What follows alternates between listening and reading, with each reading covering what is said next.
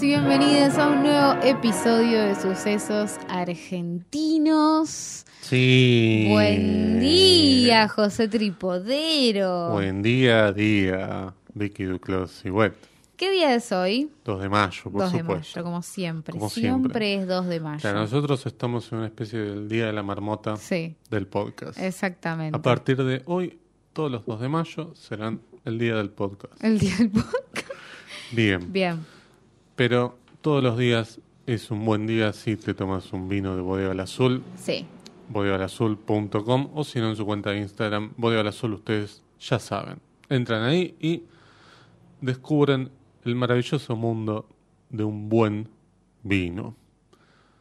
Damos vuelta la página Sí. y hablemos de cosas eh, actuales. ¿Eh? Sí. ¿Querés que te cuente yo qué estuve viendo? Contame qué estuviste viendo. Bueno, una película argentina que se subió a una plataforma, a HBO Max. Estoy hablando de La Extorsión.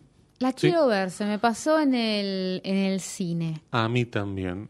Y mm, ¿sabes qué? Sigue estando en los cines. Y ahí me parece que Ah, hay un, un interesante fenómeno para pensar sobre cómo pueden convivir ciertas películas, tanto en un formato de sala de cine como en un streaming, ¿sí? De hecho, la película, con los números que hizo el fin de semana en el que se subió la película a la plataforma, que fueron algo así como 5.000 espectadores, que es un montón para una película que se estrenó en abril, ¿sí? Claro, sí, sí. Llegó a los 500.000 espectadores, ¿sí? Un, un número para nada despreciable, sobre todo para una producción argentina. De hecho, hasta el momento es la película argentina más vista de este 2023. Y para mí es interesante eso que te decía, pensar un poco como un mismo, una misma película puede estar en, en dos formatos completamente distintos, porque tiene públicos distintos. Claro, Un público sí. que, por ejemplo, estas 5.000 personas que fueron este fin de semana, no les importaba por ahí que la película estuviera en una plataforma. Quizás la tenían la plataforma, quizás no, dijeron, bueno, la vamos a ver al cine. Claro. Y hay otro público que dice, no, voy a esperar a que la suban a algún lado y la veo en mi casa, no voy a ir a un cine, no me importa.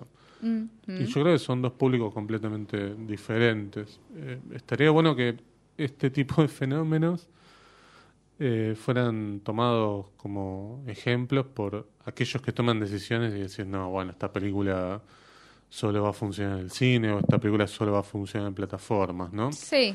Em, pero bueno, Yo igual me siento cada vez más alejada de una certeza respecto a cómo es el consumo del cine hoy, tipo, cada vez me alejo más de tener una, una verdadera certeza sobre si el público va a ver acá o va a ver allá o no no termino de de entender el comportamiento como obviamente que debe haber gente que conoce muchísimos más indicadores como para analizarlo pero yo estoy cada vez como no sé, no, no, no, creo que no puedo todavía entender bien qué es lo que sucede, qué se prefiere más, qué se prefiere menos, porque en un momento era como que parecía que todos tenían re claro que la comodidad de tu hogar era lo que iba a superar un montón de cosas. Y después había un montón de gente también como batallando diciendo, la gente no quiere ir al cine. Y me parece que son dos máximas que están como son súper relativas y están cada vez menos absolutas, tipo,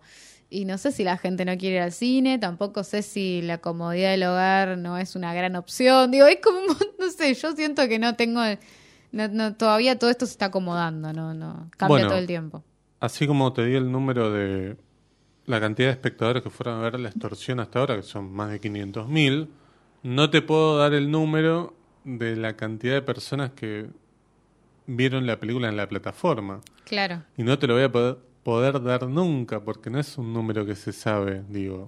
Sí. HBO Max no te dice, bueno, eh, no sé, Sí. después de tres meses tanta gente vio la extorsión. Como mucho te puede poner una lista de las películas más vistas, como hacen todas las plataformas. No hay ninguna plataforma que te ponga, o no sé, o como gacetilla, sí, que te pase, bueno, no sé, eh, tras dos meses de estreno en la plataforma, tras dos meses del estreno en la plataforma, la Tal vieron película ya 500.000 se vio, personas, sé, claro. o 500.000 usuarios, qué sé yo. no tenemos nunca ese número, entonces Sí. tampoco podemos comparar por ese lado. Y también es cierto, eso que vos dijiste también es interesante, porque dentro de un, usa- de un solo usuario, por ahí tenés una familia de Claro. cuatro o cinco personas, de una pareja, digo, nada, son como cosas que me parece que todavía, como que eh, cuando fue la ebullición, me parece que todos queríamos por ahí tirar las máximas de, de eso y, y cada vez estamos más... Es que- Cada vez nos quedamos más flojos de papeles y creo que hay que un poco sentarse a esperar también y ¿Sabés ver qué que- pasa. Sí, eso por un lado, pero ¿sabes lo que creo que sucede? Es que muchas de esas máximas se tiraron durante un fenómeno extraordinario que estábamos viviendo, que era la pandemia. Sí, ni hablar. Entonces, tratar de medir cómo iba a ser la dinámica de la visualización Ah, a través de plataforma y qué iba a pasar con los cines que no estaban abiertos, porque cómo Sí, saber, digo, la, eh, la pandemia, por supuesto, y la cuarentena, sobre todo, propició a un consumo casi obligatorio, que era la única manera de ver películas era a través de un dispositivo. Ahora que estamos medio en igualdad de condiciones, de que los, todos los cines están abiertos, no hay aforo, no hay nada, bueno, ¿qué pasa? Y hay, bueno, Top Gun Maverick el año pasado demostró que es una película que te puede gustar más, menos, un poquito, nada. Los números que hizo y el efecto que generó es que el cine sigue siendo una opción muy válida y hasta incluso Desde la Eh, exclusividad. sí. Sí. Pero, digo, las plataformas ahora están viviendo medio una crisis, ¿no? Porque Sí, por eso. por los ¿viste? números y demás, De repente era como, no, llega Netflix a las plataformas, listo, murieron todas las demás. Mentira, digo. Ne- Netflix fue la Disney primera, digamos. No, pero Disney, digo. Ah, Disney, Eh, no, Disney bueno. llega y era como, uh, ahora todas las otras Max, plataformas y de repente ahora Disney Star. cae otra vez, Claro. ¿no? Produjo una goma. Vos digo- estás indignada con eso. Yo creo... Yo seré porque no, la, no tengo Disney, entonces Yo no, tengo tengo ni idea. igual, que- ¿eh? Yo comparto un Estás usuario. colgada. Ah, sí, estoy colgada, estoy colgada de Disney. Sí. Eh, no, pienso en eso, en la cantidad de producciones. Ojo, también me pasa que digo, mi esquema favorito es HBO Max. Eso ya Sí. lo sabemos, ¿no? Pero lamentablemente. mal. Bueno, Ahí sí, está. sí, te veo que te estás Ahí está. metiendo mano en el bolsillo. Ahí está, Ahí es que lo quería acomodar. Bien. Eh, mi, mi esquema favorito es HBO Max, ¿no? Sí, Produce con regularidad, tiene varios proyectos importantes al mismo tiempo sucediendo y son todos muy distintos en cuanto a forma, en cuanto a temática, en cuanto a género, en cuanto a un montón de cosas, son distintos. Algunos más masivos y después tenés otros que no son tan Sí, sí, sí, sí. populares, ¿no? Digo, no se cuelga de una sola cosa. Después tenés Netflix que saca cosas muy seguido, muy seguido. todas las son semanas todas sacando. iguales, Claro, son todas iguales. Claro. Inclusive las buenas, ¿eh? porque tienen cosas buenas, no hay que tampoco... No, no, no, no, por supuesto. Pero inclusive las cosas buenas son el mismo esquema que todas las otras cosas que no son tan buenas. Estás hablando del cosas- True Crime. Por supuesto, no, pero también digo, No, tenés sí, saca algunas películas, qué sé yo. 80 eh, series de románticas eh, prefabricadas que es como una prefabricada que la venden a Corea y hacen la misma serie que hacen en India y que la hacen en España Claro, y que la- mi vieja la ve cuando es española. Las viviendas Rolón de, de la serie, ¿no? Exactamente. Bueno, e- ese es el esquema de Netflix. Y eh, bueno, después tenés Amazon, que es como na- que nadie se dé cuenta, tieso. Claro. Como que nadie se dé cuenta que todavía está pagando mi suscripción y de repente saca The Voice, una nueva temporada. Y vos que te estabas yendo de. Amazon decís, pará, pará, pará. Para que ahora suben Claro. Voice. Es- ese es el esquema de Amazon. Y después tenés el esquema Disney, que es como que te maltrata. Es como, es como un bad boy que viene y te dice, "Ah, mi suscripción sale 5 lucas. Y después decís, bueno, está ahí en la pago, que la pagaron millones de personas porque cumplieron su objetivo de seis Claro. meses en dos semanas. Eh, y de repente Netflix, eh, digo, Disney produce una serie de ocho capítulos de 35 40 minutos cada uno. Entonces vos tenés ocho semanas que ves Disney media hora por semana. Claro. Listo. Y te dice, y agradeceme, ¿sabes? Claro. Como- Y te que te estoy dejando Eh, ver eh, claro, Star Wars. y, y si Sí. querés ver otra cosa, tipo, Los Simpsons, no sé, paga otras cinco lucas. Claro, tenés que pagar otro Es servicio como- de ellos mismos. Es muy maltratador, es un bully Sí. Disney. Pero bueno, ahora está recibiendo un poco su merecido y me causa un poco de gracia. Pero siempre vuelve, es como un mal que a ver, es Disney, es endémico. como eh. McDonald's, o sea, no, no. Pero, pero bueno, nada, en fin. No, ya está, eso. Eso está bien. Sí, ¿Te sí. descargaste? Sí, ¿Te sí, sentís sí, mejor? sí, ya está, ya está. Muy bien. Em, así que de acá no podemos tirarles máximas, ¿sí? No. Porque tampoco sabemos qué es lo que va a pasar. No. Lo que sí podemos hacer es, por lo menos, tomar estas muestras de qué es lo que pasa con Sí. ciertos productos. Yo digo la extorsión y Pero la película está buena, José. ¿Puedes, No. puedes hablarme de la, pe- Eso de te la película? eso te iba a hablar. No, iba a decir solamente que ya tuvimos un caso el año pasado con una película argentina muy grande, por supuesto, con Argentina 1985, que también tuvo una convivencia entre el cine y la plataforma y muchísima gente siguió yendo a verla al cine por más que ya la tenía en Amazon, ¿no? Así que bueno. Que Este, estuvo tieso hasta el momento de estrenar Claro. Argentina. en Amazon, exactamente. Bueno, de la película, ¿querés que te cuente? Aunque sea poquitito, digo, ¿no? Bueno, si no Yo querés la, no te la cuento voy a nada. ver igual. Mira, pare- No. parece que me fui a Bariloche. Claro, Vicky tiene una especie El de brazalete que en verdad parece más de un hospital psiquiátrico, digamos, como si hubiera escapado de ahí, no como si hubiera ido a un centro de esquí. Bueno, Exactamente. mientras ella, Lidia, ahí está, muy bien, ese sonido fue, sacó la, lo que tenía pegado y un poco de piel con Sí, eso, ¿no? Listo, ya está. Bien, La extorsión, película de Mariano Saidelis, ¿sí? Muchos dicen, la de Franchella. Sí, pero bueno, la dirigió alguien que se llama Mariano Saidelis. ¿Que adivina qué película hizo? No sé, te iba a preguntar Hizo eso. Rey Loca con Natalia Oreiro. Película imposible, ¿no? Sí, sí, una Que película. además ya era difícil. una versión de una película chilena. eh, Ya está todo mal. Bien. Em, acá cuenta la historia de un piloto, que es el personaje de Guillermo Franchella. Acá uno tiene que hacer un poquito de esfuerzo y creer que Guillermo Franchella es un piloto. Em, ¿Cuál es tu estereotipo de piloto?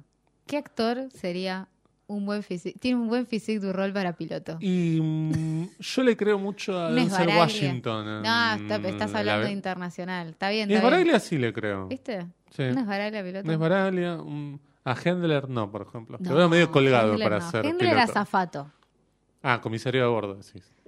tripulante. Este, ah, y mujeres, ¿no? Estás discriminando. ahí. No, digo, qué sé yo. ¿Por Una qué mujer mujeres piloto, ¿no? boludo? Me No. estabas hablando de Hendler. Te digo, No, el no, rol de Hendler en un avión. Ese es el rol Está de bien. Hendler en un avión. De tripulante. Ah, pasa que vos lo tenés del prófugo. Eh, Que es tripulante. Sí, igual eh, creo que se le dice tripulante a los trabajadores. Ah, ¿tripulante se le dice? Parece que sí. Uh, nos metimos en una hora, seguro te va a mandar un DM a alguien en Instagram Sí, diciéndole, no se dice. Yo pensé que tripulante era el pasajero. Ah, no, está bien, es verdad, es verdad. Bueno, ¿Viste? Bueno, muy bien, aprendí Tribula- algo. tripulante de cabina de pasajeros. El pasajero se llama pasajero. Ah, ok, bien. En fin. Bueno, cuestión. Franchella hace un piloto que está ya al borde de la jubilación Sí. y un día llegan unos tipos a la casa y le dicen, nos tiene que acompañar, somos de la policía aeroportuaria, qué sé yo, no sé qué. La mujer le dice, no, no vaya, por encima es un feriado, qué sé yo, y él se va. Y en el viaje le dicen, nosotros no somos la policía aeroportuaria. No. Lo que nosotros somos, somos eh, empleados del Servicio de Inteligencia de la Nación. Y acá tenemos una carpeta con su apto físico que me parece que es un poco trucho. Porque usted se está quedando sordo y este, fraguó su, última, su último examen. Entonces, eh, le queremos pedir algo a cambio de no dar a conocer esto y no denunciarlo. Porque él claramente podría llegar a perder su puesto. Claro. Entonces lo que, le, lo que le dicen es, eh, usted tiene que llevar unas valijas a Madrid y nosotros este, nos guardamos esta carpeta. Y ahí comienza lo que podría ser una historia de em, un thriller, ¿no? Em, de este hombre que empieza a llevar valijas y, eh, por supuesto, con el miedo latente de... ¿Qué pasó? No, no, El- ¿qué no veo la película en este momento. Como- ¿Por qué? No, porque es como... Y metió las valijas en el avión. Y Claro. Prendió el avión. Prendió el avión, muy bien. Claro, le puso la llave, puso primera. Y viajó. Y Claro, pero... No, pero las el valijas a fin vos... de la. No, no. Pero no, No, es no, sola- te digo lo claro, que imagino, no lo sé. claro, vos estás actuando como Franchella en la película, pero dice, bueno, sí, está bien, te llevo la valija. Listo, ¿qué tengo que hacer? Nada. No, no, pero señor señora, no, ¿qué? está- no es una sola valija. ¿Cuántas valijas son? Y todavía no sabemos. Usted nos tiene que llevar todas las valijas que nosotros le pidamos. Oh. Entonces es un peligro tras otro porque eh, tiene que pasar la valija por un escáner. ¿sí? Sí. Además empieza a despertar sospecha porque, eh, bueno, es un tipo yendo con una valija que tiene un sticker además, como muy particular. Y ahí aparece el personaje de Carlos Portalupi, que es el director del aeropuerto, que este, un día lo para y le dice, eh, yo sé lo que usted está haciendo. Eh, y usted tiene una posibilidad de salir de esta, pero tiene que hablar conmigo. Mm, Y lo del otro lado, este... ¿En quién confiar? ¿En quién confiar? Es un tipo entre el medio de dos extremos. ¿Sí? Es un thriller que la primera mitad es muy divertida, está muy bien, tiene la estructura Ah, pero es clásica. tipo comedia. No, no es comedia. Ah, thriller, bueno, te estoy bueno. diciendo. Bueno, pero cuando dijiste muy divertida, me imaginé que podía tener cosas. no, pero de la comedia. diversión no es solamente la No, no, comedia. tenés razón, tenés razón. Podemos Me- ver mi centro, pero nos puede me- parecer muy divertido. Me retracto. Bien. Em, la primera mitad es muy entretenida, si querés. Ahí cambié la palabra. Está bien, está bien. Y la segunda mitad, cuando el tipo pega un volantazo, me parece que la cosa decae bastante. Sobre todo porque se hace como medio de chicle en un momento. Está muy bien el personaje de Carlos Portalupi, por supuesto, porque le creo todo. Este, Bueno, puede- pero él es fantástico. Sí, sí, sí, sí. Este, Puede ser de juez. Te en- puede dar miedo, te puede causar Sí, gracia. sí, sí, acá da miedo. Mira, Da miedo, da miedo. Un poquito. Está el personaje de Pablo Pago, que es el, el él villano. podría ser piloto. Bueno, pero acá hace villano. Es el jefe de toda la organización. El esta- jefe de los villanos. Claro, el jefe de los villanos. El jefe de los malos, de los malosos. Está muy bien. Eh, está muy bien. Mira. Porque luego es medio chiquitito, qué sé yo, y la verdad es que este, está muy bien. Está Guillermo Arengo, que es otro piloto, amigo de Ah, sí. Franchella. Este, lo tenés, ¿no? Sí, sí, sí, sí. sí. Eh, Me costó como entrar y ya, ya. No, no, súper interesante. él, sí. Eh, entre hombres, un montón de otras cosas Sí, también. sí. Eh, Él es bueno también. Muy bueno, muy bueno. Está muy bien. Está Andrea Frigerio, que hace de mujer de Franchella. ¿Sí? Hace de Este, mujer de Franchella. Sí, creo que en los créditos debe ser mujer de Franchella. Ay, no me No, no, no, tiene no. persona. No, me no, digas nombre el no, tiene nombre, pero qué sé yo, no sé. Ni te importa. No. Claro, porque vos decís, el personaje, eh, la mujer de Franchella medio podría no estar, pero está porque además de la macana que él se mandó con el examen de, de una audiometría, que en verdad le está perdiendo el- la audición de uno de sus oídos, es que se encamó con la médica. ¡No! Entonces él quiere ocultar dos cosas. Por un lado, a los de su laburo, que está perdiendo la audición de un oído, y por ¿Qué otro lado... preferís? ¿Que se enteren. que se entere tu esposa o que se entere tu trabajo? Yo que se entere mi esposa. Vos preferís eso primero. Y, Preferís perder... boludo, mirá, perder el trabajo. ¿Vos crees que te puede perdonar antes, por ejemplo, tu pareja que tu Conseguir- empleador? Que conseguir ganar plata cuando estás en edad de jubilarte. De cero. Sí, es verdad. Eso creo yo. Ah, muy bueno. Bien, muy bien. Para más consejos. Claro. este. Nada, la película para mí en un momento decae. Decae, decae, decae, pero es divertido, yo. Si la ves en la tele, está muy bien. ok, bueno, la voy a ver acabo de decir, pero este, No, no, está bien. pueden ir a verla al cine también. Mm. Yo creo que en el cine igual se puede disfrutar. Tiene Un poco más que inmersivo, un poco más Sí, que estás exacto, ahí en la pantalla. ¿no? Igual tiene todos los condimentos del cine de suspenso, de misterio, que está muy bien. Em, tiene también cierta estrategia visual Hmm. que, que- que la hacen como muy entretenida en el sentido de un montaje invisible. No, es como muy clásica en ese sentido, Claro, está sí. muy bien. Mm. Em, pero para mí hay un problema con Franchella. Porque los demás actores están como en el código de estamos haciendo una película de género y Franchella está, oh, no te puedo creer. oh, qué hijo de puta. ¿Viste? Es como. No. Claro, está. Tendría está- que haberte filmado. Pero es así, es como Guillermo Arengo le dice, no, ¿sabes qué? Me pasó esto. Oh, qué de puta, no te puedo creer. Es como... No, no da, es como que está haciendo Claro. un sketch, ¿viste? De- de un hincha de Racing. Claro, este, que para eso está muy bien, pero para esta película, no sé, che. Bueno, la voy a Así que bueno, eso te puedo contar de la extorsión. ¿Vos Bueno. podés contarme algo? Yo te puedo contar que se entregaron los premios Sí. Cóndor de Plata Hace unas horas. hace unas horas nomás, porque hoy es 9 de mayo, no, 2 de mayo, de mayo. pero ya está, cagaste todo. pero pará, pero también es 23, feliz día del cine nacional. Claro, exactamente. Te voy a decir. Hicieron una mención sobre eso, ¿no? Sí, eso, eso estuvo, esto estuvo bueno.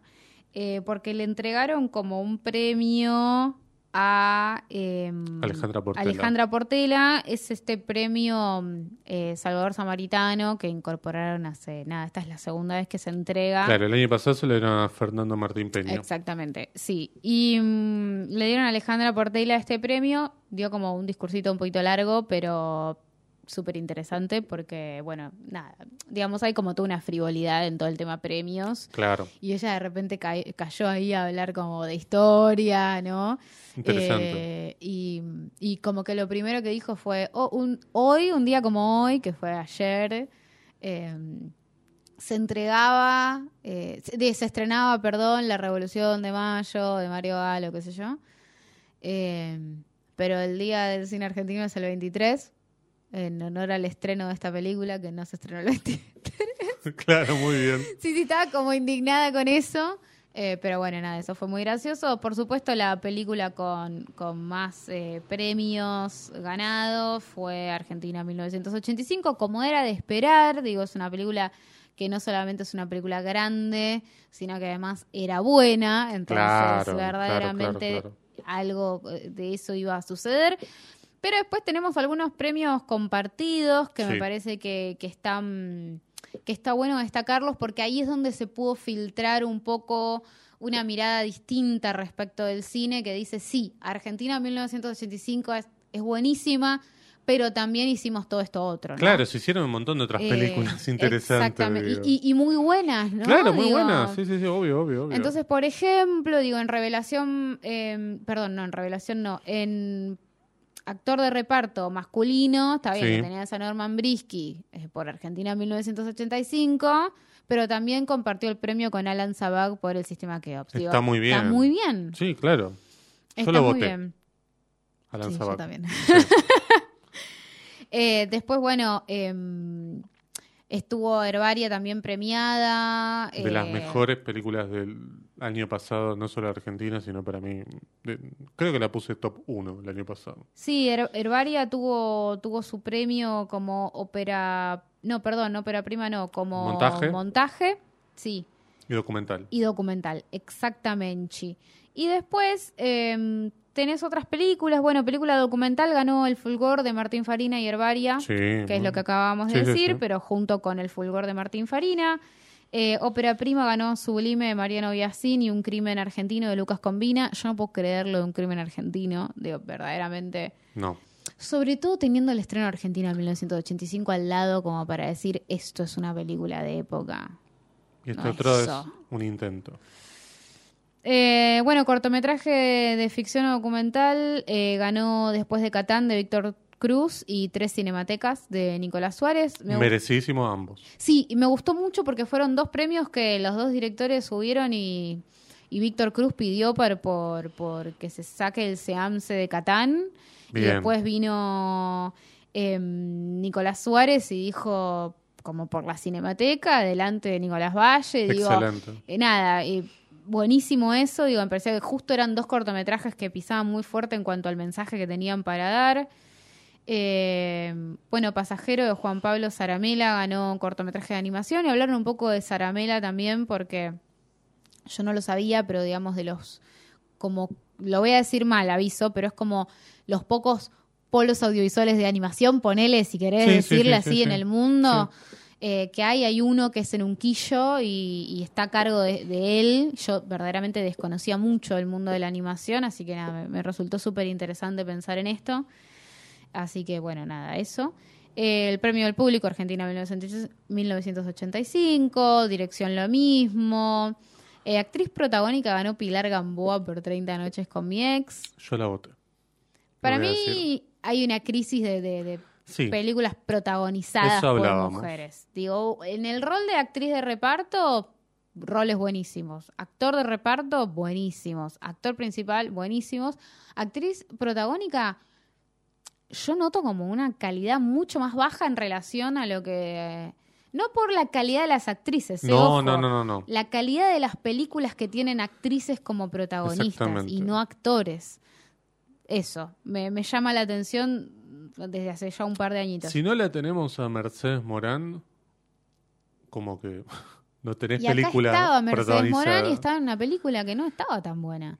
No, para nada. ¿Cuál Las era? Rojas. Claro, no, O sea, bastante mala. Bastante mala, claro. Entonces digo... mm, Ella y Oreiro, estaban las dos juntas. Exactamente, Este- exactamente. Y, y eso también, ¿viste? Tenés dos, eh, dos protagónicas en una película y las mandás a las dos, ¿viste? Y ahí Es ya te que- llenan la mitad de la terna. Y vos Es que decís, no. son. Dentro del Star System, vos hablabas de Esbaraglia antes, Franchella, Peretti, eh, Darín, por supuesto, a la cabeza. Sacan. Digo, la única que podés poner dentro del Star System es a Mercedes Morán. Pero incluso así. Mm. Y Oreiro, Sí, ponele, y Oreiro, ¿no? ponele. Las dos, Sí. las únicas dos. Pero incluso Y Lopilato. Claro, para el streaming. Yo la amo igual. ¿eh? No, yo Siempre hago también, chiste, no. pero la amo. Perdón, sí, sí, sí, dale, continúa. No, no, pero te quiero decir, incluso Luciana Le Pirata para en streaming.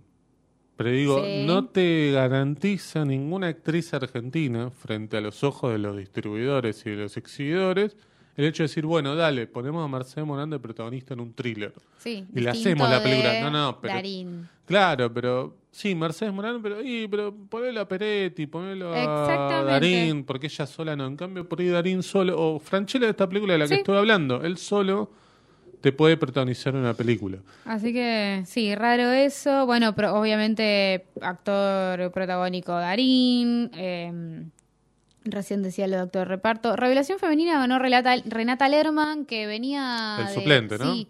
Y venía de ganar ese mismo premio en un festival tipo San Sebastián, ponele. Entonces, bueno, Sí, me parecía que era bastante lógico que, que ella se lo llegara. Revelación masculina, Santiago Armas eh, Estebarena, que es el hijo de Estracera. Ah, la estracerita. El Estracerita. Que ya Eh, no es tan estracerita, me parece, ¿no? Porque No, una está- foto. es grande, sí, ya es grande. O sea, es, es un nene, pero un nene adolescente. Claro, ya está para salir con Eleven, casi, ¿no? Eh, sí, exactamente, me encantó. Bueno, guion original, acá tuvimos otra sorpresa muy linda porque además de ganar Argentina 1985, que era la lógica, em, ganó Maximiliano Schoenfeld y Selva Almada eh, por Jesús Muy López. bien. Esto me alegró Muy muchísimo, muchísimo, muchísimo. Está bueno que un poquito podamos meter la cola. eh, Exactamente, los eso me que parece bueno. vemos películas argentinas durante Sí. todo el año por sobre, Que bueno, aparte, a ver, a mí me encantó Argentina 1985 Sí, a mí y no también. puedo, no puedo objetar ninguno de los premios que gana, pero bueno, me Un poco de gusta creatividad también, claro, me, también, me ¿no? gusta también que aparezcan otras Claro. cosas que, que está bueno, que ya esta película está bien, estuvo en el Oscar. de creatividad yo, en el voto, digo. no en la película. Sí. No estoy hablando de la película. Laura Paredes eh, tuvo como act- actriz de reparto. em, Sí, Bueno, guion adaptado, ahí también tu- tuvimos un crimen argentino, Sí. pero bueno, sabemos que acá igual el tema de la, la transposición no, no siempre es tan fuerte, de hecho a veces escasea muchísimo en lo que es la, la categoría, a veces hasta la terna ya está, es esa. Porque, Sí, a veces tiene no que es ser que mejor tenés guion, que hacer una, no es que tenés que filtrar a veces. no.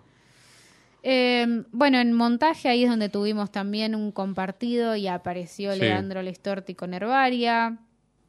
Después todo Argentina 1985, salvo música original, canción original. Me llamó la atención que música original no lo gane Argentina 1985. ¿Quién porque, ganó? eh, ganó Sublime, Emilio Servine por, Subli- por. Sublime.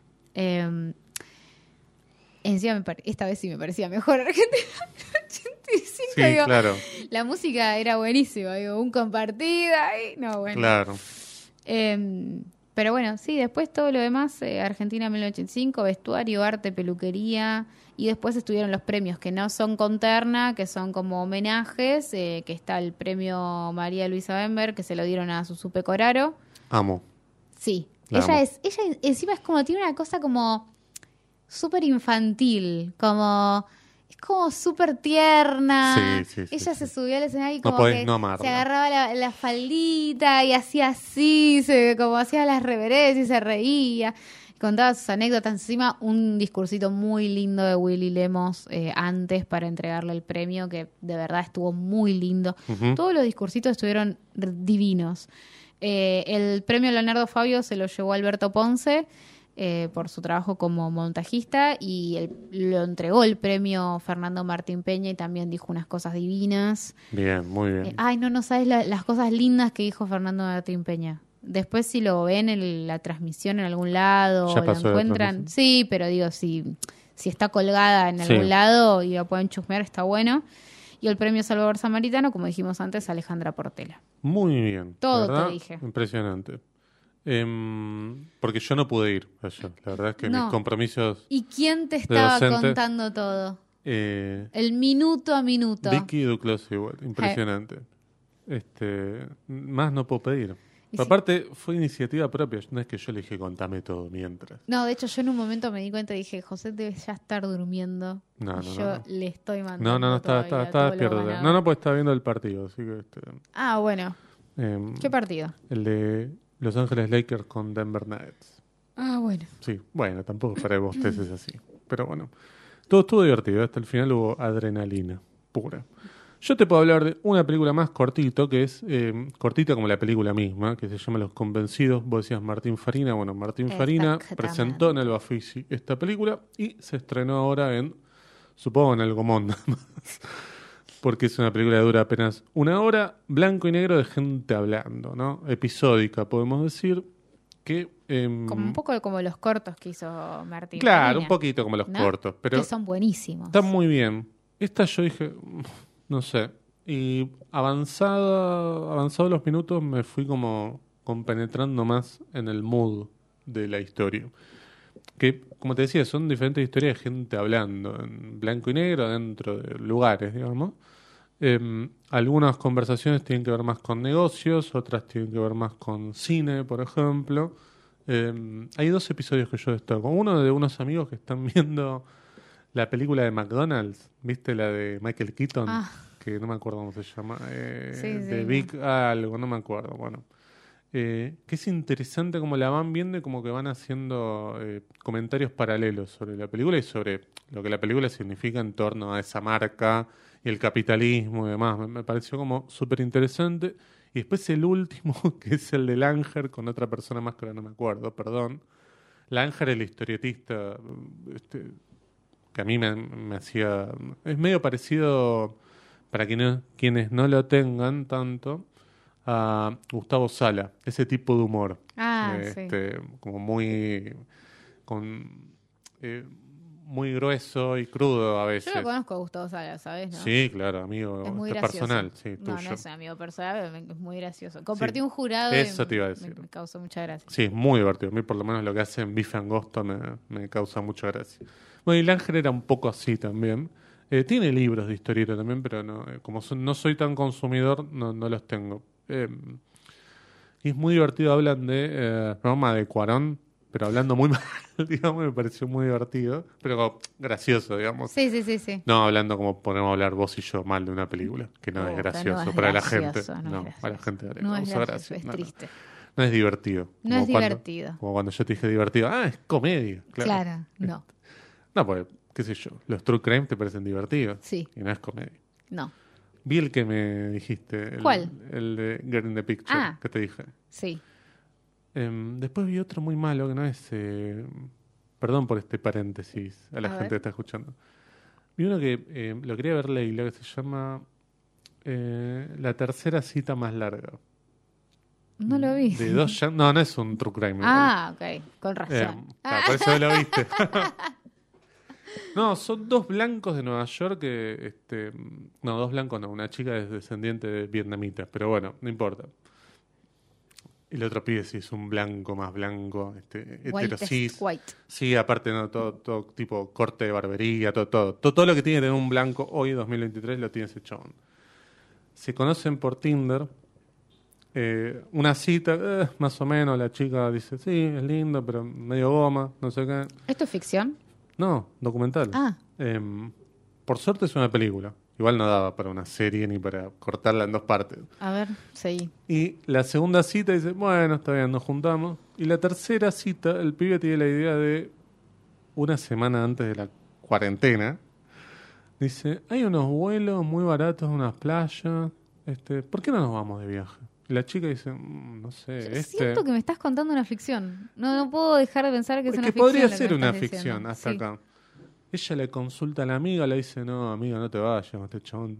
Hace, tuviste dos citas y la tercera te va de viaje a una playa en Centroamérica. No. Y ella dice, sí, está bien, me voy. El tipo aparte le había comprado los pasajes, la estaba Oh, esperando en el no, no, aeropuerto. no, amiga, todo lo malo que te pasa en la y vida. tiene algo muy malo el chabón que filma todo. Todo el tiempo está grabando. Todo el tiempo está haciendo como... eh, Un reality de su vida. Claro, es como un blogger este, todo el Mm. tiempo. Claro, exactamente. Él dice, mi vida es una película. Yo filmo todo. De hecho, en un Yo momento... Me imagino Adam Sandler, digo, es como no. sí, no, no, pero aparte el no chabón puedo tiene... pensar en un documental, boludo. En ¿Dónde un está momento... En Netflix. En ¿Es un mom- nuevo? ¿Sabes que no sé? Sí, puede ser que sea nuevo. El chabón en un momento muestran eh, un video que él grabó como si fuera un tráiler de su vida. ¿Entendés? Él hablando en voz en off y mostrando no imágenes de creer lo que me viaje, estás diciendo. de cosas, conectándome acá con la naturaleza y no sé qué. Bueno, se van de viaje y a la semana, cuando se tienen que volver, les dicen no, todos los vuelos fueron cancelados por el COVID y están obligados a convivir. De hecho, llega un momento que en el hotel le dicen no, el hotel no va a seguir abierto, ustedes se tienen que ir de acá. Empiezan a ir de Airbnb en Airbnb y van forjando un vínculo a la fuerza casi, este, entre dos personas que son bastante diferentes. Aparte Sí. ella estaba saliendo de un vínculo como bastante complicado, tóxico, no sé qué, como que ella no quería na- nada serio. ¿Puedo preguntar por qué estás contando todo esto? ¿Sabes que no me acuerdo por qué estoy contando todo esto? Porque hablamos de True Crime y dije, ah, vi esto también. Ah, ok, está Bueno, bien, está bien. Che, pero estaba bueno. No, em, O sea, ¿lo veo hoy o no? sí, míralo. Listo, Míralo. listo. Ah, vos porque cosa. querés material para el programa de mañana, Sí. no tenés un carajo. Bien. Em, bueno, sí, la verdad no tendría que haber contado esto, pero lo conté.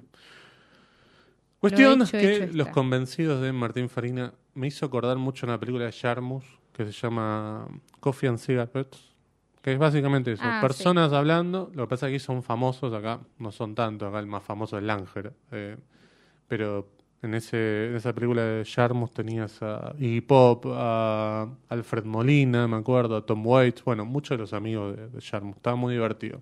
Que también lo vi en un Bafisi, me acuerdo. Mira. Bien, a la gente le importa mucho esto. Creo que es momento de que este bloque llegue a su fin y pasemos a la película que hemos elegido para esta semana.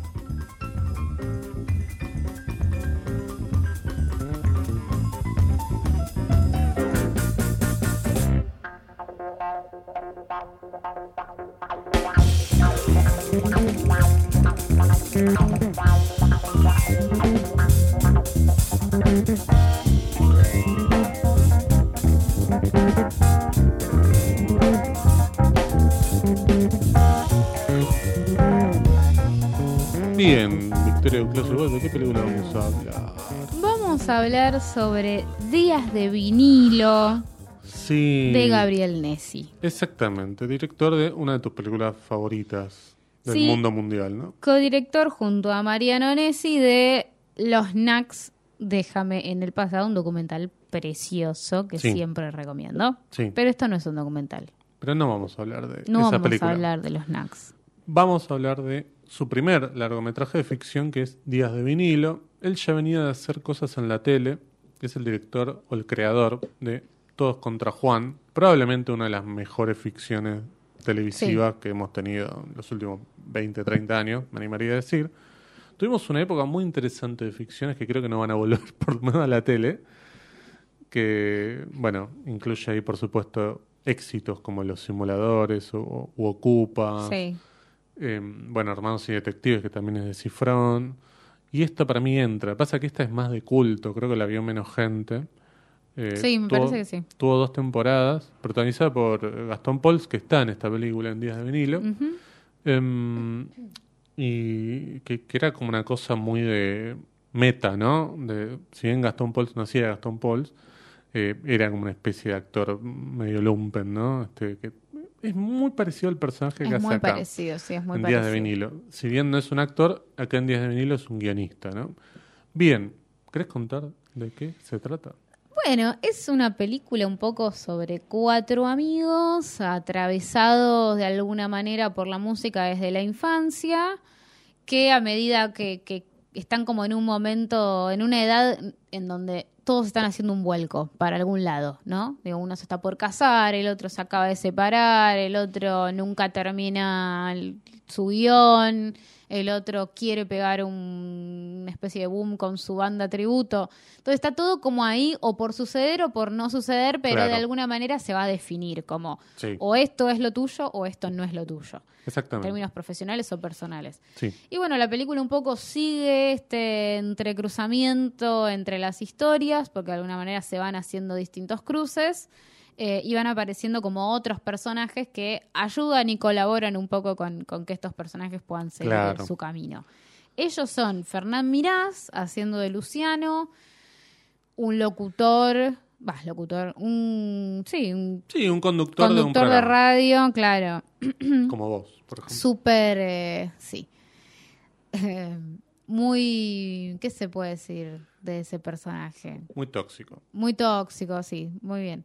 Gastón Pauls, justamente, este guionista que escribió una película que aparentemente era como una película romántica, una comedia romántica. Claro, la, pe- la pegó con una película que se llama Predestinado. Sí, pero que que, a él no le él no gusta. le, no- no le da orgullo, pero a él no le da orgullo por un motivo muy particular y es que tuvo una crítica negativa de quien luego fue su pareja. Entonces se generó Claro. ahí algo que es como una cierta relación entre ella es mejor que yo y si ella dice que mi película fue una choronga, fue una choronga, ¿no? Claro. algo un poco parecido a lo que le pasa al personaje de Fernán Mirás, como el tóxico, que es, tiene esta novia que es como una especie de, de pequeña estrellita de rock pop que es Emilia Tías. Sí, Eh, y también, ¿no? Como una cosa súper tóxica, pero también hay algo medio como vapuleado de ella es más que yo.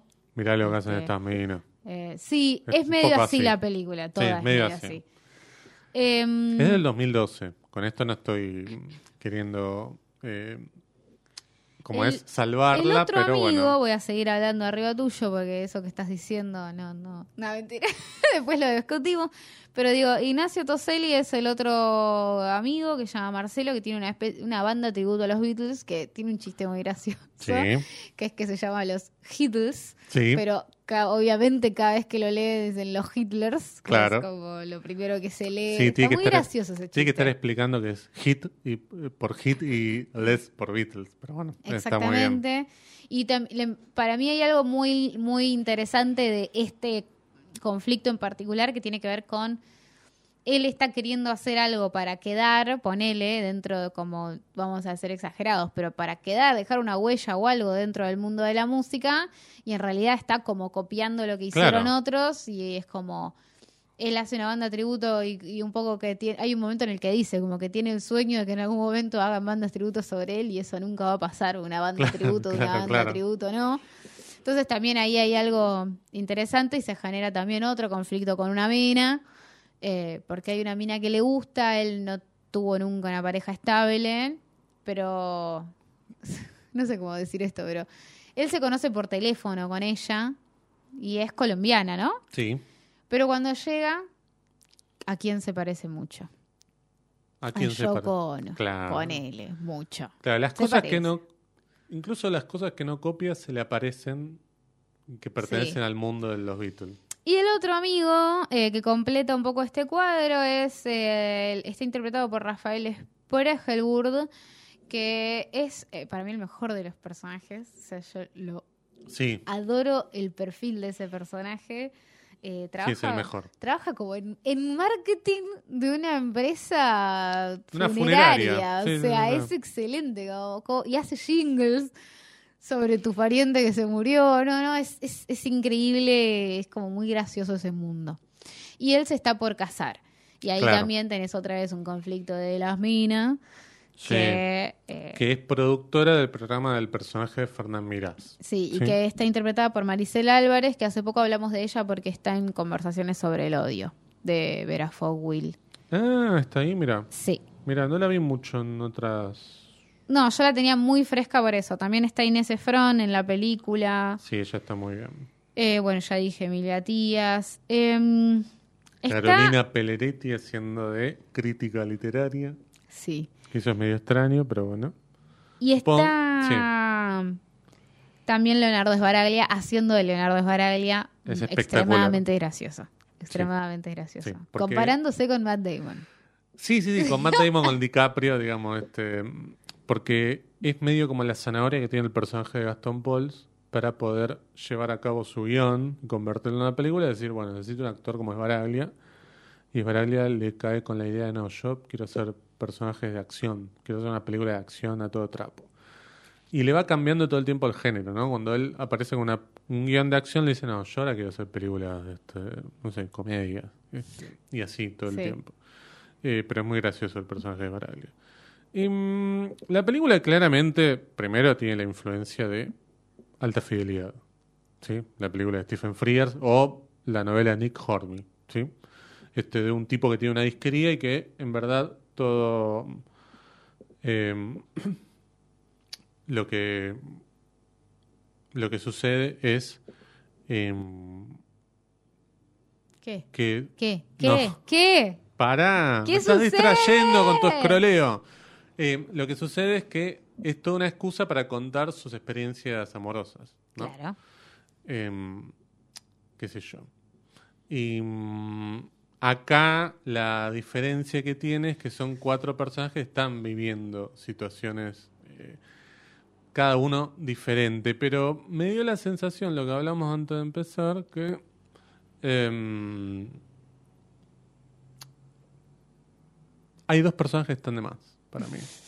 Porque en un momento hay como un cruce de parejas entre los personajes de Spregelburg y el de Fernán Mirás. ¿Sabes para qué los necesita los A otros ver. dos personajes? Para que estos dos puedan contar lo que les está pasando a un amigo y que no sea def- indefectiblemente el otro, al contrario. Para Sí. mí están para eso, verdaderamente. O sea, tienen toda una línea Sí. dramática cada uno, que por ahí un poco excesiva.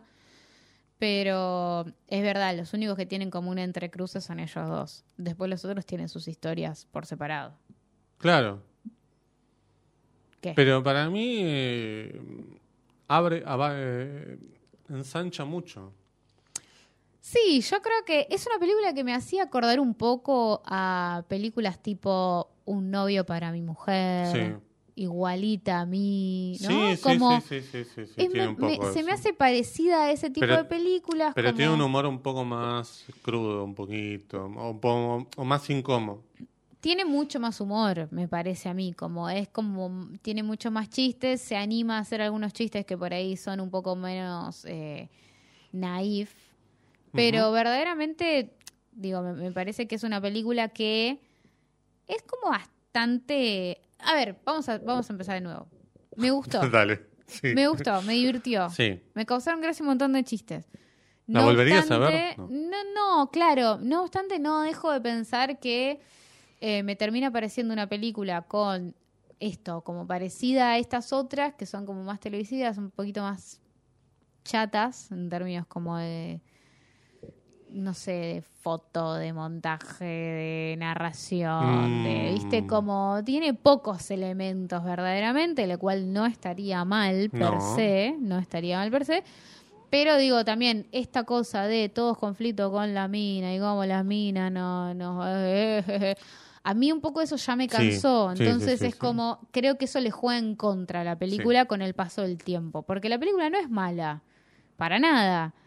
Pero creo que en algún punto no es difícil pensar en esto, en decir la vuelvo a ver. Tengo ganas de ver Día de Vinilo, como me pasa con un montón de otras películas. Es que a los ojos Con de. es como. eh, A los ojos de los personajes, las cuatro mujeres son unas pesadas.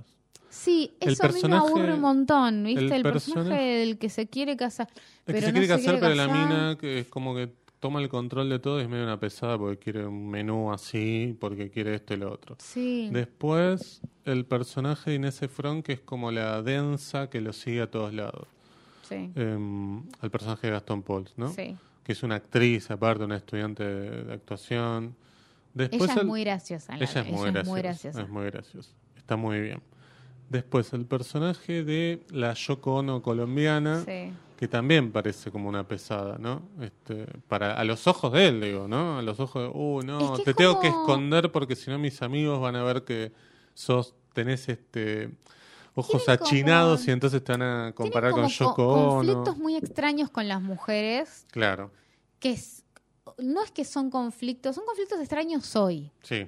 Digo, me parece que quizás en su momento era más estándar ese pensar ese tipo de conflicto. Creo que eh, le juega en contra a la película el paso del tiempo porque ya no te causa la misma gracia. Digo, quizás hoy a mí me causan gracia algunos chistes que quizás antes era el doble de chistes. Porque si Claro. antes te causaba gracia, además que la mina era una pesada, ah, te decías una fiesta con esta película. Sí, Te claro. morís de risa, ¿entendés? Claro, claro, claro. Como ahora, yo siento que me causan gracia la mitad de los chistes que la película trató de hacer. Sí. Pero por una cuestión de tiempo, no por Sí, una sí, cuestión sí, de, que. De, de que la película no funcione. Sí.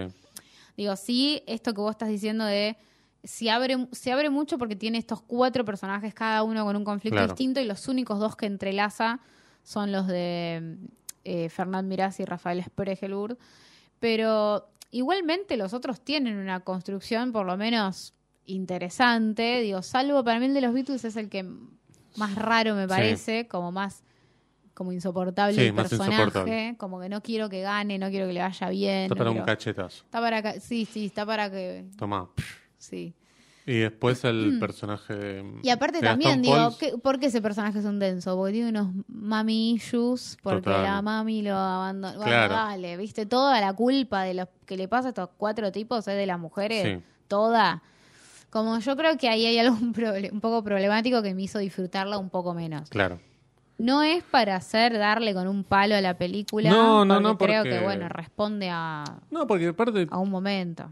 Eh, cumple con ciertas convenciones del género, digo, tiene esta sí. pelotudez, por ejemplo, de los discos que cuando es- ellos son chicos les cae de una ventana porque también ahí tenés, ¿no? Un tipo que se está separando de una, de una mujer y uno que tira, un personaje tira un- unos vinilos por la ventana y le caen a ellos y ellos como que ese es el momento seminal de su unión y su vínculo con la música.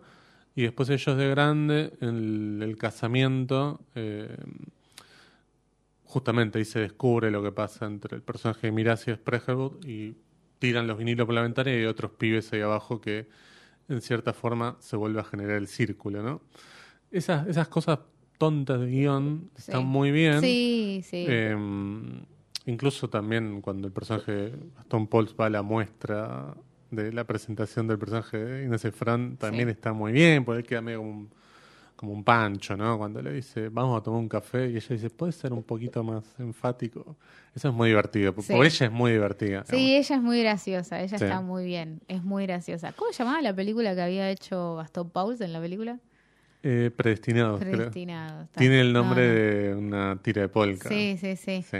Eh, no, nada, estaba pensando en eso porque digo, estaba tratando de buscarle como el enfoque de, de- de decir, bueno, es una película que supuestamente se trata sobre la música y los amigos Sí. y la amistad, pero también es una película sobre el amor, ponele, Claro. no sé. Un Claro. poco mucho quizás pensarla de esa manera. Sí. Estaba tratando de forzarlo un poquito. No, después el tema de la música. Digo, se llama Días de vinilo y no tiene tanta música. No, Esto tiene tiene, que música. ver con, con un tema de lo costoso que son los derechos. Y así para todo tiene canciones. bastante música Dentro para lo todo, que... sí. Pero bueno, ahí también tenés digamos. algo problemático. Digo, lo que los une es la música y es como muy lo que falta. Se ven más cajas de vinilos que lo que suena. Sí. Sí, igual no está mal. No, no está mal. No suena está dos mal. veces eh, una canción de Queen al principio y al final. Eso de- ya debió ser bastante caro. así que- Eso ya es caro. Igual no sé qué tan caro es en comparación con, bueno, por ejemplo, eligen una canción de Rod Stewart que es de las menos conocidas. Em, después, ¿qué más suena así extranjero? Ah, suena un tema de Smith, me parece. Y no me acuerdo si algún otro, pero es muy costoso porque primero tenés que pedir permiso y después eh, cada canción tiene un valor. Eh, me acuerdo cuando Darín codirigió La Señal con Martino Dara, creo que era el director. Viste esa película que iba a ser Eduardo Miñona y la terminó siendo, la terminó completando Darín, que es como un film noir en, la época del peronismo y demás. Eh, había uno de los dos personajes que era fanático de Sinatra. Y la película termina con un tema de Sinatra, pero termina con un tema de Sinatra que, a menos que seas muy fan, nunca lo escuchaste. Sí. Porque estoy seguro que si vas a buscar, no sé, eh, My Way de Sinatra, te deben cobrar un. Deben tener un tarifario, ¿no? Claro, Eh, no sé, la y esta que eligieron, capaz que, bueno, salía a la mitad. Pensemos que es en dólares lo que se paga. Entonces, muchas veces una canción puede eh, costar lo que te cuesta, no sé, dos semanas de filmación. No me acuerdo quién contó hace poco. Ah, el método Tangalanga, era que contaba Mateo Sí. Vendeschi que eh, tenía más canciones, pero por el costo priorizó poner ese tema de Sandro que suena en los créditos, ¿no? Sí, aparte, bueno, volviendo al método Tangalanga, digo, una decisión preciosa. de Sí, decir, porque solo quedó bárbaro. poner una canción y la pones en los créditos. Como que cualquiera te diría, me estás jodiendo o que la estás desperdiciando, ¿viste? Como Pero la estás poniendo en impacto. los créditos. No, al contrario, le dio una fuerza. Sí. Así que sí, sí. Pero Por eso, bueno, eso también sirve como para que pensemos que muchas decisiones en el cine son a partir de una crisis y no a partir de, bueno, sí, de un principio sabía lo que iba a hacer. claro. A veces es casualidad, a veces es el azar o a veces es lo que podés hacer. Mm. Así que bueno, días de vinilo, si quieren, ustedes la pueden ir a ver. Tampoco la van a pasar tan mal. No, es divertida. Yo la vi ayer mientras me comía una hamburguesita. Ah, mira. Y la verdad que me divertí muchísimo viéndola, ¿eh? Bien. Verdaderamente. O sea, más allá de que estaba pensándola y para, para poder hablarla hoy y decir, bueno, qué es lo que no me está gustando tanto, o qué es estos detalles que decís, uh. Pasa de venías de los de Cóndor. eso- Hasta un capítulo de Gasolero capaz te hubiera parecido divertido. Pero, pero verdaderamente igual la disfruté, me Sí. divertí, no me aburrí. eh, tiene chistes buenos, Sí, sí, sí, tiene cosas de los personajes que están buenas, digo, más allá de que quizás el personaje en su desarrollo te puede parecer como no tan bueno. Sí. Bueno, igual en el medio tiene muchos momentos que están bien. Entonces, nada, digo, me parece que, que es una película que, es- que se deja... Si no la viste, me parece que está bueno que Sí. la veas. Sí, sí, sí. Eh, y después, bueno, nada, esto, como pensar un poco en, en cómo cambiaron también las narrativas. Digo, me parece que es una película. Ni, ni, ni un novio para mi mujer tiene esa mirada sobre las mujeres, ¿viste? Ni, ni esa. También creo que la diferencia es que en un novio para mi mujer tenías una sola pareja donde Claro. depositar todo y acá es como cuatro multiplica tipos por cuatro, que, claro. claro, que, que es como increíble, chicos, Sí, por favor, vuelvan claro. al útero a resolver todo lo que tienen que resolver y después vuelvan a salir, ¿viste? Claro, claro. Este, Así que, mm, sí. Iba a decir, ah, no, iba a decir que la pueden ver tanto en Cinear como en Star Plus. Están Ah, ambas plataformas. Sí. Pero miren Pero en Cinear Cinear. es gratuita, Claro, es gratuita. Este, mail, contraseña y chau. Exactamente. Chau picho. Bueno, em, no tenemos más que decir, ¿no? Me parece. Tenemos que hacer unos saludos. Entramos al Letterboxd a ver si hay algún comentario en Días de Vinilo. A ver, dale. Ya A que ver, estamos, Dale, dale. Total, no tenemos de- nada que hacer. Days of Vinyl. Así es. ¿Querés que te diga la... No... Sí. La, la sinopsis. Un día voy a leer la sinopsis en inglés. Ah, espectacular. Razones por las cuales me enamoré de esta película infravalorada, joyita nacional. Ah, fuiste a buscar negativas y te encontraste con una Sí, positiva. Todas son buenísimas. Bueno, No, no, no fui a buscar negativas. No, tiene muchísimas... eh, Comentarios positivos. ¿no? comentarios positivos, pero tipo cinco estrellas y corazoncito. Y es interesante porque Letterboxd no existía en 2012. Entonces, Sí, sí, son dos comentarios de hoy. Entonces, eh, eso también está bueno pensarlo. Que no todos tienen la misma visión que podemos tener nosotros sobre la película. De hecho, mira, estoy Esto scrolleando. Gabriel dice, aborda en días de vinilo. No hace falta usar la palabra aborda en una película como días de vinilo. Quiero que lo sepan, no se preocupen, no pasa nada. Acá encontré la primera negativa. Si scrolleas un poquito de una chica, no le vamos a decir el nombre, pero dice, la película está muy buena para incrementar tu odio a los varones. Claro, sí. Sí, sí. Pero bueno, ves como que yo, esto me acuerdo, ves, por ejemplo, acá hay uno que dice asomaron un par de lágrimas.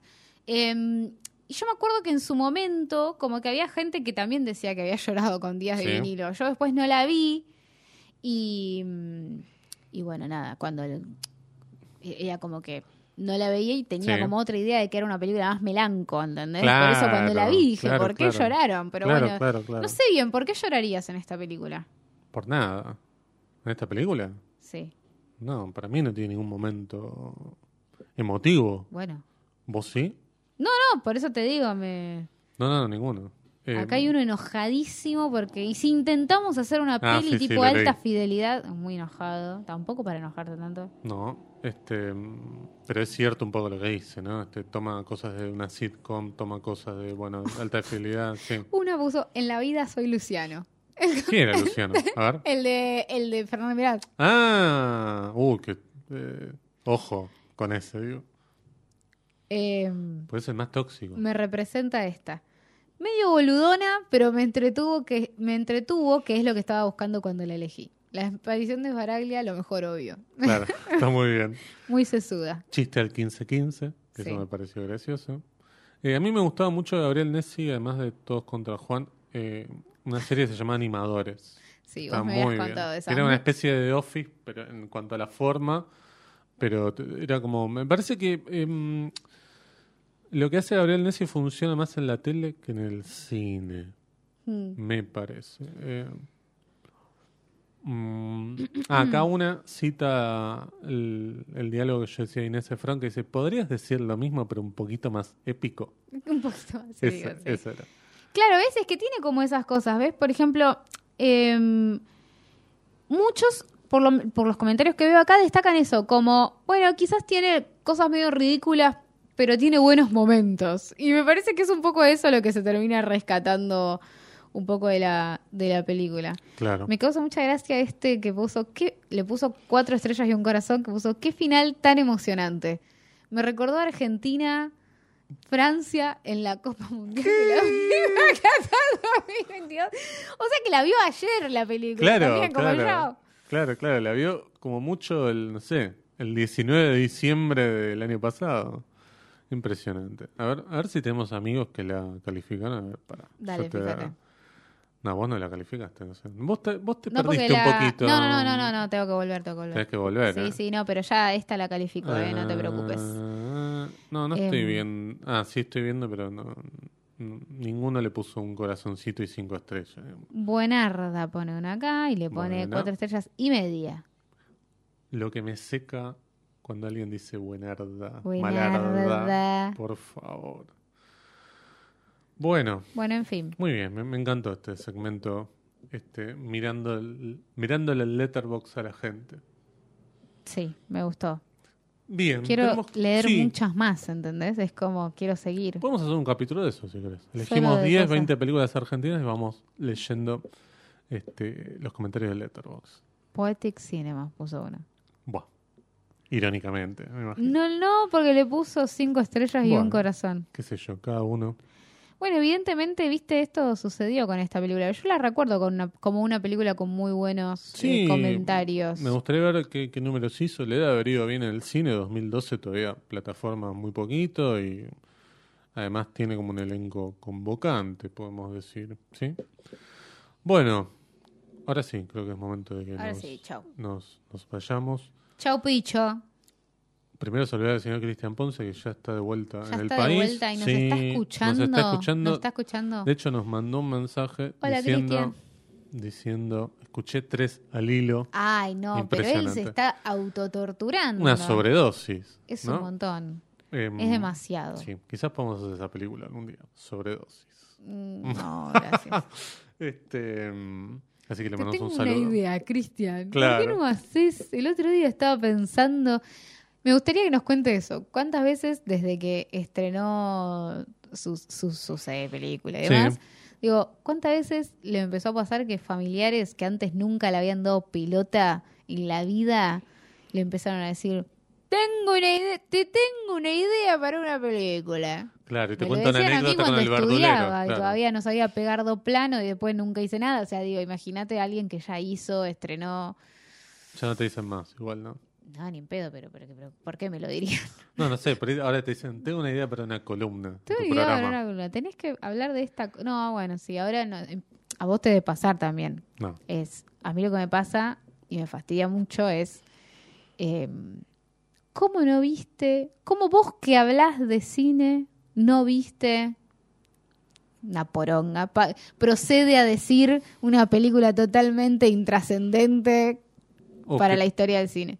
¿Cómo cuál, por ejemplo? No, cualquier cosa. Te ¿Cómo no viste? Vos que viste tal cosa. ¿Cómo no viste? Procede a decir Un Una- ejemplo, ¿verdad? comedia musical de. ¿Cómo se llama este estúpido que hizo? ¿Cuál? Eh, ¿Baz Luhrmann? No, Sí, tipo, pro- procede a decir una película de Baz No sé. Y vos Rouge. decís, claro, y vos decís. no me interesan los musicales. No me interesa Esa la, la vi música. particularmente, pero digo, es como que vienen y te dicen eso, ¿viste? Como, ¿cómo no hay viste. Moulin Rouge? Vos que hablás de cosas y vos decís. No, no está dentro de mi verdad, arco de interés. Me parece una choronga lo que me estás diciendo, no le importa a nadie. Sí. Esa película puede desaparecer mañana, no cambió la línea temporal de la historia de Vos nada. sabés que tiene fanáticos esa película, No, ¿no? ya lo Te están escuchando y probablemente después. Ya lo sé, pero tienen que entender la relevancia de lo que carajo están hablando. Exactamente. Lo decimos nosotros que acabamos de hablar de Días de vinilo, ¿no? La película que sí. quedará en los anales de la historia del cine argentino. Claro, ves, bueno, sí, evidentemente sí, porque hay un montón de gente a la que la emocionó. Sí, Para sí, mí es una película no. que verdaderamente no me parece muy trascendental. Habría que ver, yo no sé cuál era el panorama general del cine argentino de ese momento. Hubiera estado bueno como hacer, decir, pará, ¿qué se estrenó también ese año? Pero Para nos estamos despidiendo. Vos Ay, volviste pero- para atrás. Listo, chau, nos vamos. Era muy interesante igual lo que estabas diciendo. Adiós, adiós. Em, Soledad del señor Adrián Lackerman también. Exactamente. Este, que no sé si escucho, la verdad. Yo no tengo Sí, muy sí, él escucha a veces, pero lo tenés que captar con el título de una película de comedia. Claro. un- Bueno, esta por ahí. No, esta no sé. No, no lo Vamos veo. a ver, no vamos a veo. ver. No lo veo con esta. No lo veo. No sé si le debe haber que gustado mande esta alguna película. señal, si no. Si la, vi- Pero- si la vio, mira, Claro. esto es así. Nosotros publicamos el episodio, ¿no? Ujú. Días de vinilo, qué sé yo. Si él le gusta la película, va a escuchar el episodio. Porque Buenarda. lo va a ver en el título. Tiene que decir buenarda por algún Sí. lado. Si escucho. No, va a Bien. escribir y me va a decir algo. Pero, Bueno. pero sí, sí.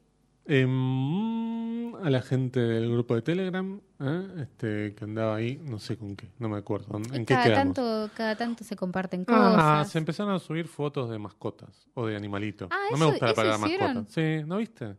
Un montón de ¿No fotos. te gusta ¿Cómo? la palabra mascota, amigo? No, no me gusta la Dale, palabra qué mascota. Pará con revista sudetada.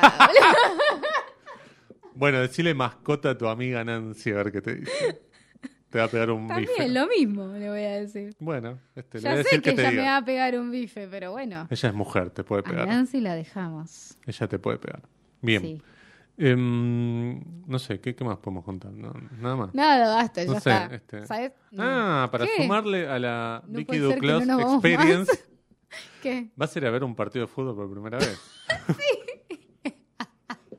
Eso es, yo quiero ver dos eso. cosas esta semana. Hay que grabar eso, desde que te vas hasta Todo- que todo, la por favor, todo. Nunca todo. fui a una Quiero. cancha, nunca fui a una cancha. Quiero, sí. Ni a ver un recital, ya saben que recitales Sí. no voy. Partido de fútbol menos. Eh, partido de fútbol nunca, pero partido de fútbol hubiera ido un montón de veces. Nadie te nunca llevó. se me dio la oportunidad, nunca nadie me llevó, Ni nunca a nada. Sarmiento te llevan a ver nada. Nada, viste nada. Entonces nunca fui a una cancha, no conozco lo que es ver un estadio en persona, face to face. En vivo. Y mi primera vez, A ver si adivinan. Piensen un segundo a ver qué partido. Ustedes dicen, bueno, va a ir al Monumental, va a ir a ver no sé qué. sí, sacó Adivina- entradas para la final de, la, de las du- sub-20, ponele. No, ¿qué va a ir a ver, Vicky No, Duclos? voy a ver Brasil-Nigeria del Mundial sub-20 ¿En dónde? en La Plata, en el estadio de La Plata. Impresionante. Y, mm, ¿sabes que me enteré? Aparentemente, yo con la entrada, las entradas que compré, tengo dos partidos. O sea, puedo ver dos ese día. ah, un 2 por 1 Puedo ver Senegal-Colombia ¿Es antes o después? después de Senegal-Colombia. Así que es muy probable que me quede a ver Ah, Senegal-Colombia. a pasar todo el día. Y ya que estoy, boludo, tengo dos partidos para ver, pero yo lo saqué por Brasil-Nigeria. Claro. Que yo Así te que pregunte, che, pero ¿sabes quién juega? No, No. lo sacaste por los países. Lo saqué por los países eh, y porque era muy barata la entrada. Bien. Salía tres mil pesos. La Es entrada. muy barato. Es muy barato y me podía ver dos partidos. Y dije, bueno, chao. Y no ves dos películas por tres mil pesos. Planazo, dije. Claro. Voy a ver un partido de fútbol. Dos. Dos partidos de fútbol. Voy a ver a Brasil. Voy a ver a Nigeria. Vas a ver a nenitos brasileros. Ojo con eso. Voy a ver a Senegal. Sí. Y voy a ver a Colombia. Bien. Impresionante. Cuatro. Cuatro. estrellas del fútbol Sí, te conté los dedos porque dije, mm, parecían cinco, no, pero tenés No, muy pero chiquito el son dedo. muy raros mis sí, no, tenés son chiquito, muy chiquito el, el, menique. Muy chiquito el chiquito. Sí. Eh, y me pasó otra cosa esta semana. Te lo cuento rápido si querés. A ver. Eh, No hay tiempo, total. Se me. Se ver, ¿qué me pasó? Arruiné una olla. Me parece. Todavía no lo sé. No estoy segura. ¿Qué le pusiste a la olla? ¿O con qué la lavaste? No. Se estaba calentando cera depilatoria a baño María. Cuando levanté el potecito, se dio vuelta Ay, no, y te se puedo cayó creer. toda la cera. Decime que no era una S. No, por, nunca hubiera hecho eso en una S. Tan Era demasiado. pelotuda no soy. Pero. Una desvencijada ya. Y después le subo el video porque hice como un ASMR pasándole las uñitas para que ustedes sientan lo. Ah, lo crocante y durito que está eso y no lo puedo sacar. Lo van a escuchar al final de este episodio. Yo lo que quiero es que, esto sí es, es en serio, si alguien sabe cómo sacarlo sin arruinar la olla, voy a estar esperando esa información. Porque, claro, si vos le pasás la esponja de metal. No, no sale. No sale, amigo. bueno, no, no sale. entonces o sea, quizás hay que darle cristiana digo, sepultura a la olla. Quizás llenarla de agua y ponerla a hervir hasta que ablande toda la, la cera, que ablanda rapidísimo, e Puede ir ser, ¿eh? volcando toda el agua Puede ser, ¿eh? En las cañerías y que se solidifique en las cañerías y contamine todo lo posible, pero que mi olla esté viva. Parece que estás pidiendo demasiado. Parece que está agonizando tu olla y vos estás No, no, como no te lo puedo morfina. explicar lo que es, no te lo puedo explicar. Solamente no voy a mandar el video al, de- al grupo de la olla Sí. hasta que escuchen esto y lo pidan. Bueno, Pero lo voy a guardar. vos sabés que lo van a pedir. Obvio, pero quiero comprobar si escuchan Va a hasta ser el lo o primero no. que van a pedir. Sí, espero. Este, mm, Así que nada, tuve una semana muy emocionante y todavía Sí. no terminó. no, te- Y pero todavía me queda. Brasil-Nigeria. ¿Cómo van a ir de acá a La Plata? Y unos pares de colectivos. Unos pares de colectivos. bueno, este, impresionante. Nos Eso. vas a contar el próximo episodio. ¿Cómo fue la experiencia? La próxima les voy a contar, voy a hacer todo un minuto a minuto. Bueno, nos tenemos que ir. Así Ahora como sí. dijo alguien una vez, y en el circo hay de todo, ¿no? Este, se llevaron películas y se llevaron esto también. Se llevan emociones. Exacto. Muchas gracias, Vicky Duclos y Wet. No, eh, gracias a vos, José Tripodero. Goodbye.